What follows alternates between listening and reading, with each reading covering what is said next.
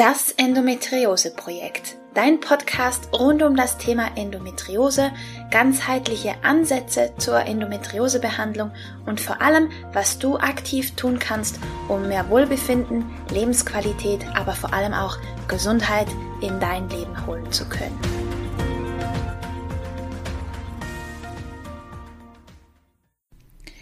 Hallo und herzlich willkommen zu einer weiteren Folge von Das Endometriose Projekt. Schön, dass du da bist.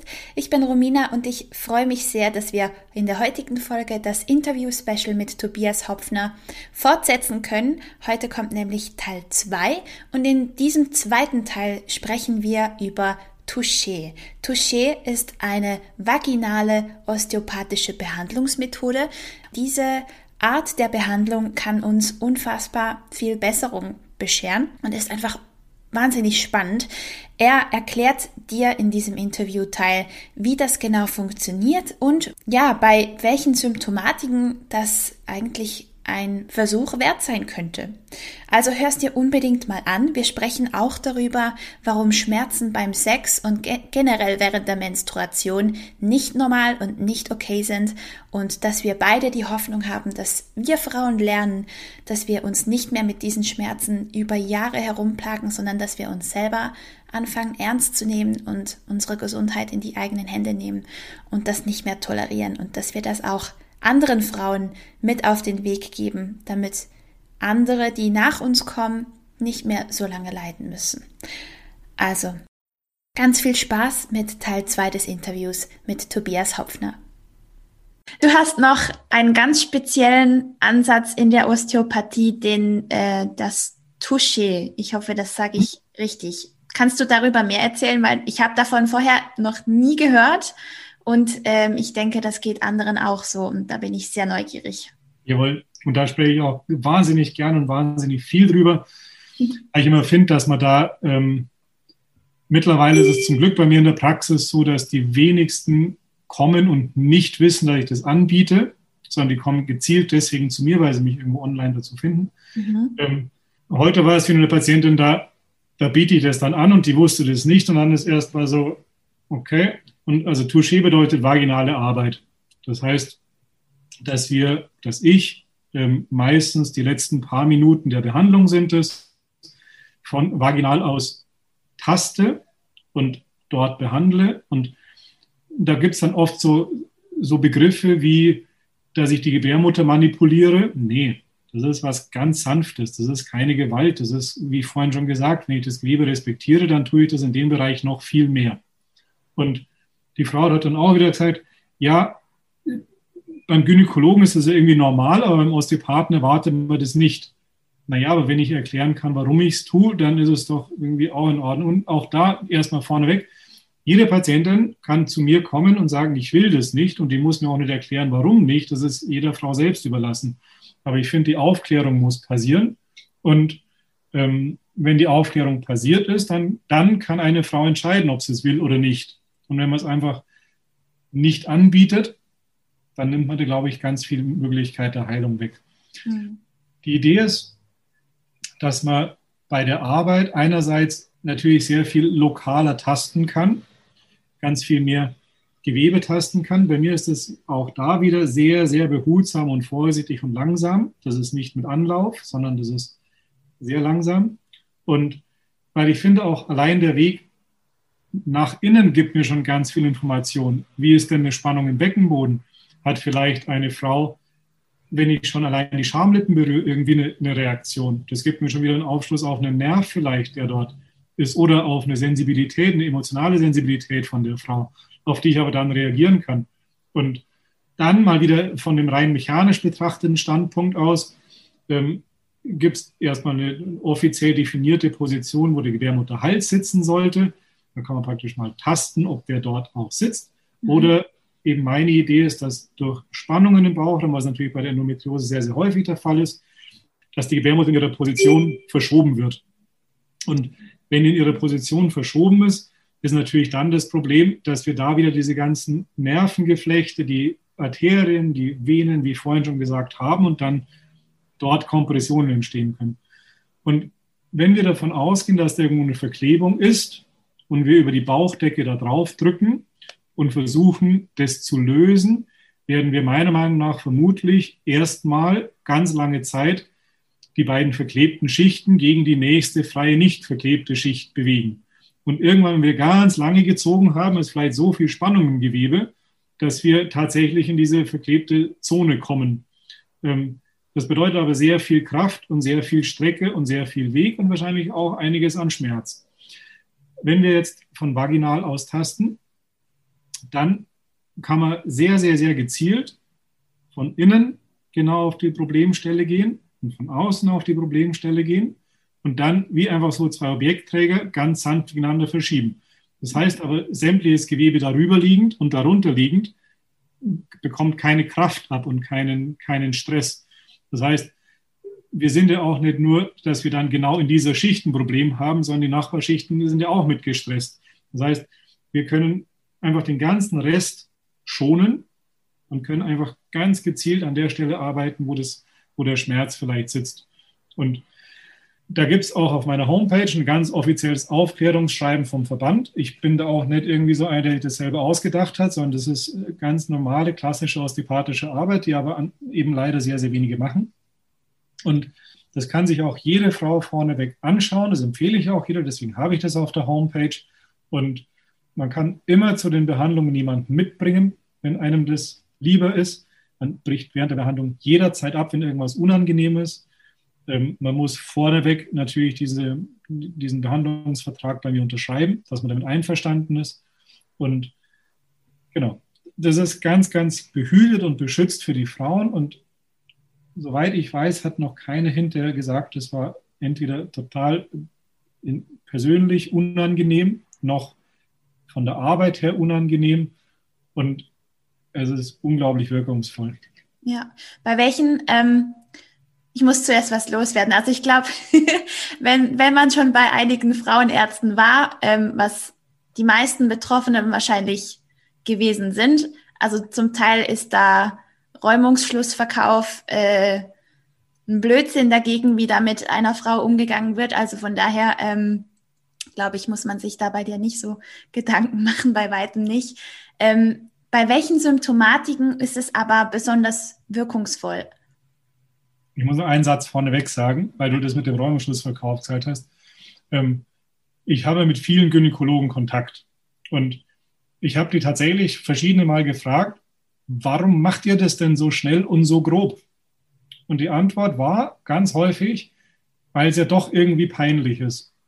Und dann muss ich mir denken, dann bist du im falschen Job. Also wenn ja. du das peinlich findest. Und jetzt kommt aber dieser wichtigste Punkt ich finde es unglaublich wichtig, diesen Bereich erstmal zu entsexualisieren. Da ist nichts peinlich dran, da ist nichts, eine Schamlippe, ganz simpel betrachtet, ist einfach ein Stückchen gut durchblutete, gut nerval versorgte Haut. Mehr ist es erstmal nicht. Ja. Genauso wie eine weibliche Brust ist erstmal, wenn wir es uns anatomisch zerlegen, einfach ganz viel Fett. Mhm.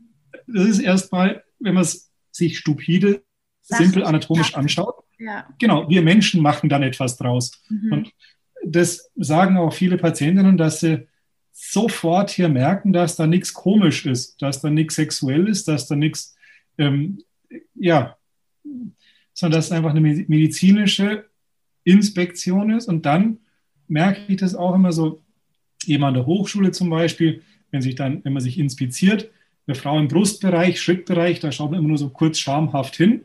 Und auch Frauen selbst hier bei mir in der Praxis, wenn ich sie vor den Spiegel stelle und sage, schauen Sie mal hier den, Ihre Leiste, wie allein der Winkel der Leiste ist, dann traut sie die Hälfte sich nicht selbst in den Schritt zu schauen, selbst wenn noch eine Unterhose da ist. Und dann denke ich immer, ohne das zu ver- oder beurteilen, sondern es ist, eigentlich ist es halt schade, dass Frauen und Mädchen heute immer noch so aufwachsen, dass es was Peinliches und Schambehaftetes ist, sich selbst in den Schritt zu schauen oder da anzufassen. Und ja. Genau. Und ich glaube, das kriegen viele bei mir mit, dass man da sich nicht dafür schämen muss. Und dann ist die Arbeit auch schon mal direkt viel entspannter, weil natürlich drücken wir rein mechanisch betrachtet auch von vaginal dort auf einen Muskel. Wir drücken dort, die Scheide ist ein Muskel, der Beckenboden sind Muskeln, die Gebärmutter ist ein Muskel. Und ob jetzt gerade mein Zugang von vaginal dorthin ist oder ich hier oben auf die Schulter drücke, ist erstmal von dem, dass es einfach ein Muskel ist, kein Unterschied. Ja. Genau. Und trotzdem, ich respektiere, ich akzeptiere jede Frau, die sagt, das ist mir zu intim, ich mag das nicht. Das muss jede Frau für sich entscheiden können und dürfen und darf sie auch. Aber von meiner Seite aus ist es einfach, kann ich es total mechanisch betrachten. So, jetzt habe ich deine Frage wieder vergessen. Ich stelle sie gleich nochmal. Ich finde es einfach spannend, weil ähm, ich sage jetzt mal, wir sollten Frauenärzte viel mehr danach auch hinterfragen und beurteilen, wie halt, ich sage jetzt mal, alternative Therapeuten wie dich. Ähm, da sind wir viel strenger oder kritischer oder die meisten als, als bei den ähm, normalen Ärzten, sage ich jetzt mal, wobei die halt meistens noch mehr oder eben nicht so achtsam damit umgehen. Ja. ja. Ja. Und wenn, wenn mir ein Gynäkologe sagt, er findet es peinlich, eine vaginale oder eine Brustuntersuchung zu machen, dann muss ich sagen, du, du machst das den ganzen Tag. Also ja. Du machst den ganzen Tag etwas, was dir peinlich ist. Muss ja furchtbar sein. ja. ja, genau. Also meine Frage war, äh, bei welchen Symptomatiken macht es denn am meisten Sinn, das Touché anzuwenden? Das macht eigentlich tatsächlich fast immer Sinn. Also wenn einfach im, im, im Beckenbereich, und jetzt sind wir tatsächlich mal auch aus der, ähm, rein aus der Gynäkologie raus im kompletten Becken einer Frau. Mhm. Weil im osteopathischen Kontext ist die, der Gebärmutterhals das Zentrum der Schwerkraft bei der Frau. Das heißt, das sollte, ein Zentrum sollte schon irgendwie im Zentrum sein. Und, Idealerweise. Äh, genau, macht Sinn. Und wenn wir sagen, der ganze Körper bildet eine Einheit, kommt es relativ häufig vor, dass verschiedenste Beschwerden im Körper eine Ursache meiner Erfahrung nach in der Gynäkologie haben. Und ich versuche immer nicht betriebsblind zu werden und bei jedem Ding die Gyn zu wittern, sondern ich schaue mir das trotzdem ganz genau an und sage, gibt es denn Sinn? Und wenn eine Frau aber zu mir kommt und sagt, ich habe alle vier Wochen Kopfschmerzen, dann wird es wahrscheinlich entweder am Mond liegen oder an der Menstruation. Und wenn das der Fall ist, dann macht es natürlich relativ wenig Sinn, nur am Kopf zu arbeiten, sondern auch dann macht es Sinn. Das heißt, wenn ich den Verdacht habe, dass egal welches Problem an dem Körper seine Ursache in der Gynäkologie hat, macht es Sinn, so zu arbeiten. Ja. Und jetzt können wir natürlich noch mal viel lokaler schauen. Und ich habe da so ein paar Lieblingsdiagnosen die in Patientenköpfen für immer hängen bleiben. Beckenschiefstand, Beinlängendifferenzen, Skoliosen. Das sind allein mal so drei Dinge, wo ich sage, das ist eine Tatsachenbeschreibung ohne Begründung. Das heißt, ich schaue jemanden an und sage, du bist schief. Ich erkläre aber nicht, warum. Ja. Und wenn ich dem Patienten dann im besten Fall noch eine Einlage unter das kürzere Bein lege, dann fixiere ich ihm seinen Beckenschiefstand noch, der aber nicht zwingend anatomisch so ist, sondern vielleicht einfach dadurch kommt, dass wenn die Gebärmutter am Becken aufgehängt ist und da eine Spannung ist, dass es schief wird. Mhm. Und letztendlich, wenn ich dann unter das kürzere Bein was drunter lege, dann habe ich halt einfach diese Dysfunktion schön stabilisiert. Aber deswegen wird es dem Patienten nicht besser gehen. Das heißt, ich habe eine Tatsache gefunden und stelle nicht die Frage, warum ist die Tatsache denn so, sondern also ich, ich kann es dir mal, das sind ja mal Pferd von hinten aufzäumen, da fehlt es noch weiter.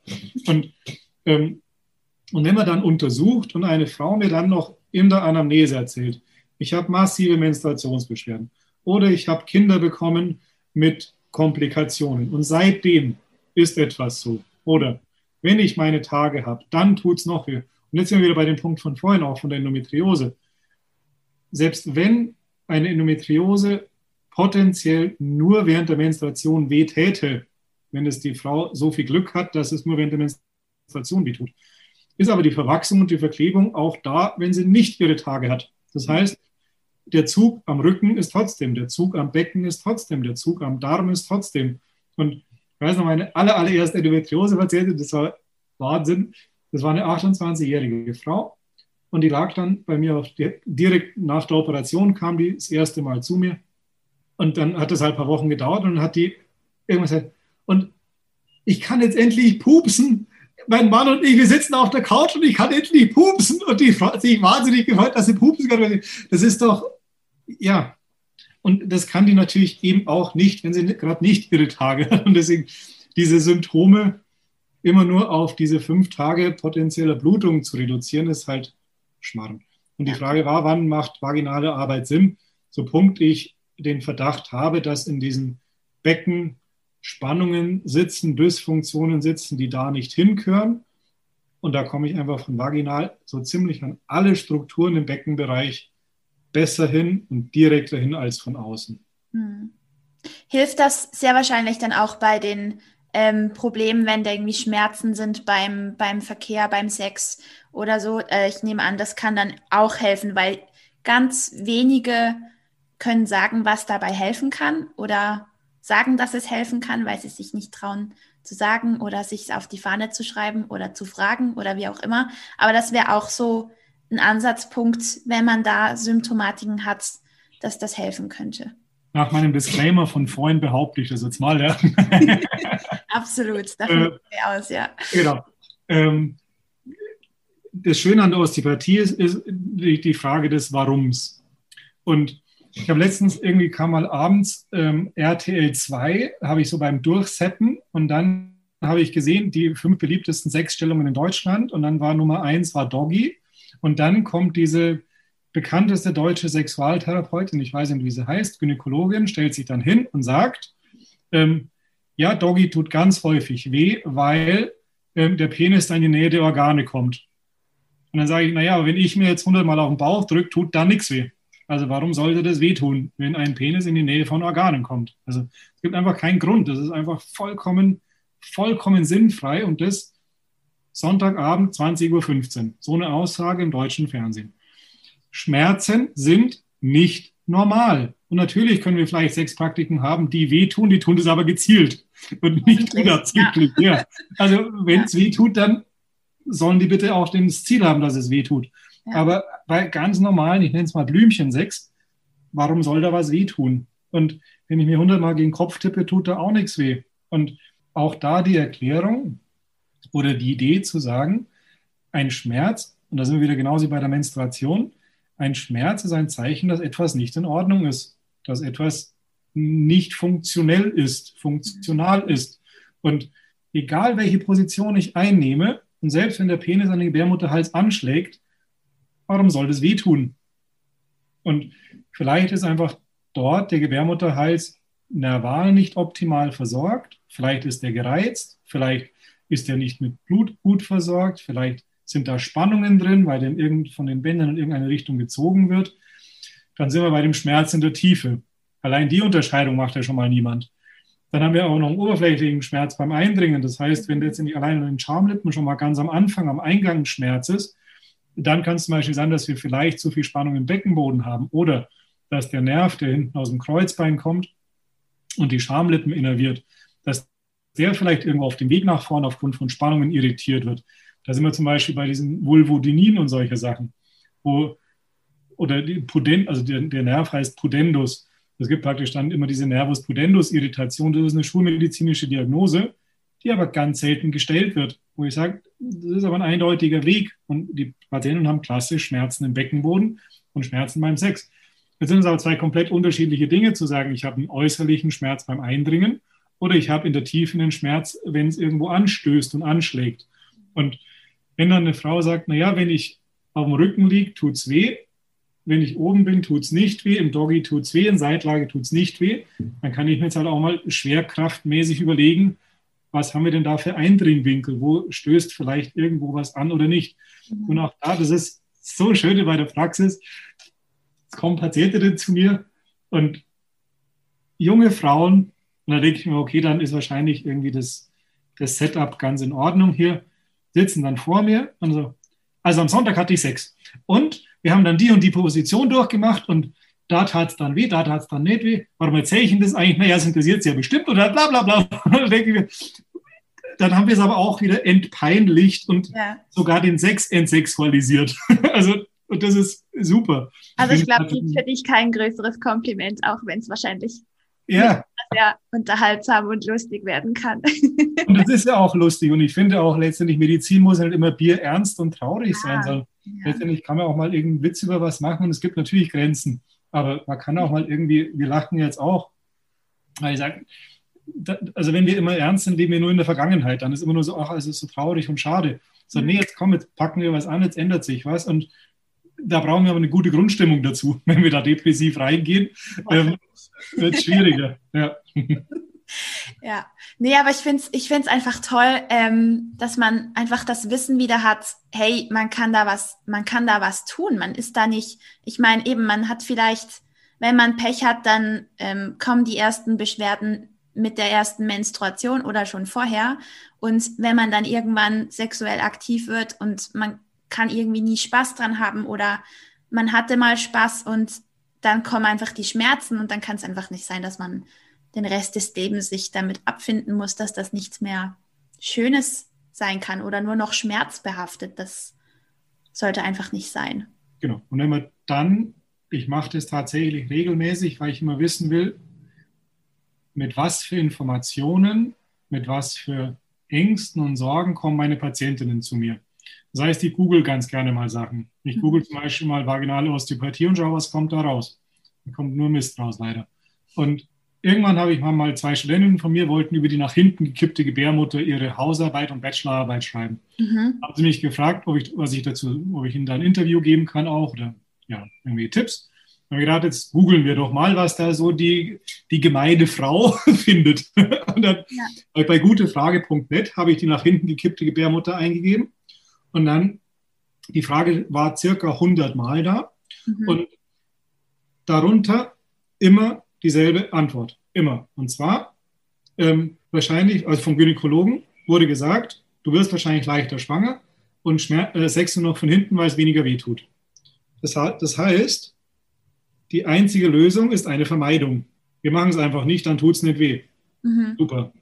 Toll. Aber vielleicht würde man es ja gern machen. Also vielleicht wäre es ja ganz schön.